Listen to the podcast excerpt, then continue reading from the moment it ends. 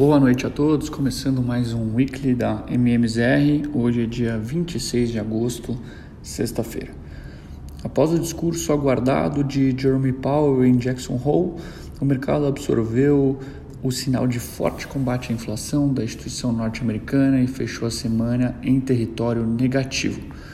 Todos os três principais índices acionários americanos sofreram fortes baixas na sessão de hoje e terminaram com quedas superiores a 4% no acumulado semanal.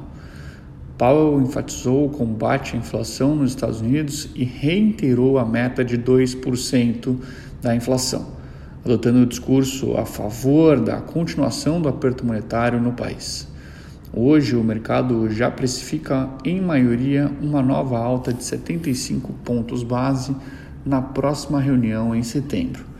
No mais, hoje pela manhã também foi divulgado dados de inflação americana através do PCI, na sigla em inglês. O indicador anotou queda de 0,1% no comparativo mensal, ficando abaixo das expectativas dos economistas. Ainda, o índice da Universidade de Michigan foi revisado para 58,1 em agosto de 2022, ante preliminar de 55,1. Os dados vieram acima do projetado pelo mercado. Por fim, o S&P terminou a semana cotado aos 4.057 pontos, com perdas de 3,37% no último pregão da semana. Na Europa, o discurso mais hawkish do Fed também fez efeito nas principais bolsas europeias, que terminaram o dia no vermelho.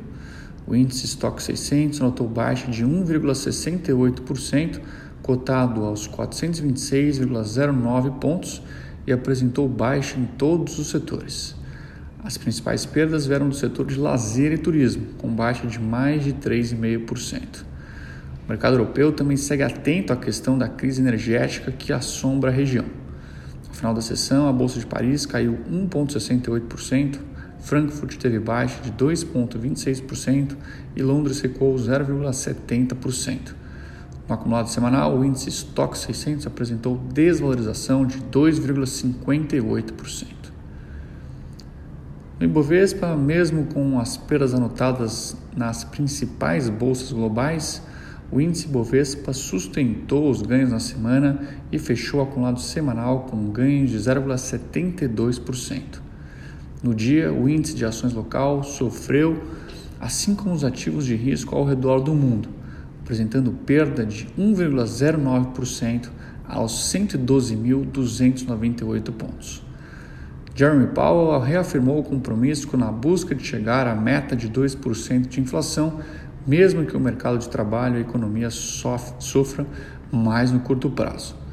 Os juros nos Estados Unidos devem encerrar o ano em território restritivo entre 3,5% e 4% e assim permanecer até que os sinais de inflação se arrefeçam.